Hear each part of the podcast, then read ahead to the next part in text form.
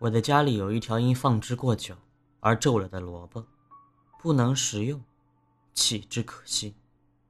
我找到一个美丽的陶盆，试着栽种它，希望它能够挽救萝卜的生命。但是没想到，这位看起来已经完全失去了生命的萝卜，一接触泥土与水的润泽，不但立刻丰满起来，并且在很短的时间里抽出了翠绿的嫩芽。接下来的日子，我仿佛看着一个传奇。萝卜的嫩绿转成了青苍，向四周辐射着长长的叶子，覆满了整个陶盆。看见的人没有不盛赞它的美丽的。二十几天以后，从叶片的中心竟然抽出了花蕾，开出了一束束淡蓝色的小花，形状就像是田野间的油菜花。我虽然生长在乡下，却从前没有的。带着一种清雅之美，尤其是从一条曾经濒临死亡的萝卜中开出，更让人觉得它带着不屈与尊贵。正当我盛开着蓝色花束的萝卜盆栽欢喜的时候，有一天，到阳台上浇花，却发现萝卜的花与叶子都全然不见了，只剩下孤零零的叶梗，叶梗上爬满了青色的毛虫。原来就在一夕之间，这些青虫把整株萝卜叶都啃光。由于没有食物，每一只青虫都不安地扭动着，探寻着。这个景象使我有一点点懊恼和吃惊。在这么高的楼房和阳台，青虫是怎么来的呢？青虫，无疑是蛱蝶的幼虫。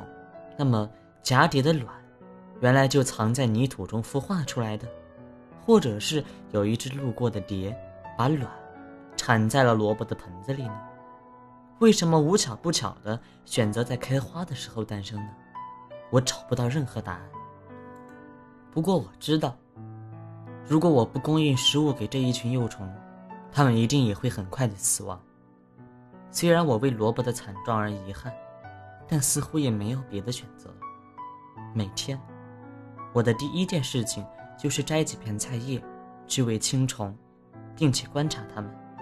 这个时候，我发现青虫终日只做一件事，就是吃吃吃。它们毫不停止地吃着菜叶，那样的专心一致。有的时候整天都不抬头，就一直拼命的没命的吃，使得它们以相同的速度长大和排泄。我每天都可以看出它们比前一天大。或者下午的时候，看起来就比早晨要更大了一些，而且在短短的几天之内，它们排出的青色米粒状的粪便把花盆全部都盖满了。那些丑怪而贪婪的青虫，很快就长成了两寸长的大虫，肥满的像要是滴出汁液。这个时候，它们不再吃了，纷纷围绕着墙爬行。寻找着适当的地点，把自己肥胖的身体挂在墙上，吐出一截短丝粘住墙，然后进入生命的冥想，不再移动。第一天，青虫的头部蜕变成了灵性的硬壳，只剩下尾巴在扭来扭去。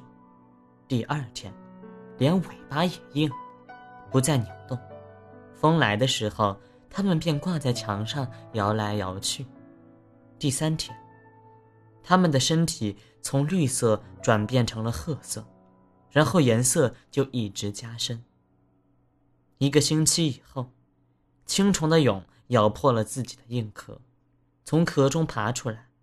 它们的两翼是潮湿的、软弱的，但它们站在那里等待，只是一炷香的时间。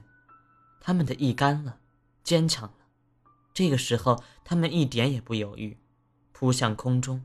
飞腾而去，呀，那蝴蝶出飞的一刹，有种说不出的动人之美。他们会飞到有花的地方，借着花蜜生活，然后把卵产在某一株花上。我想，看到这一群美丽的蝴蝶，在春天的阳光中上下翻飞，任谁也难以想象，就在不到一个月前，它们是丑怪而贪婪的青虫。曾在一夜之间摧毁了一颗好不容易才恢复了生机的萝卜。现在，青虫的壳壳还不规则的成群结队的挂在墙上，风来的时候仍然在摇晃着。但这整个过程就像是梦一样，萝卜真的死去了，甲蝶也全部飞去了。世缘何尝不是如此？死的死，飞的飞。到最后，只留下了一点点启示，一些些观察。人生因缘之流转，缘起缘灭，真是不可思议啊！如何在世缘中活得积极自在？简单的来说，就是珍惜每一个小时的世缘。一条萝卜使一群青虫诞生，生出一群蛱蝶，飞向广阔的天空。一个小的因缘，有的时候。正是这么广大的。今天早上，我看到萝卜死去的中间又抽出了嫩芽，心里第一个升起的念头是：会不会再有一只蝴蝶飞来呢？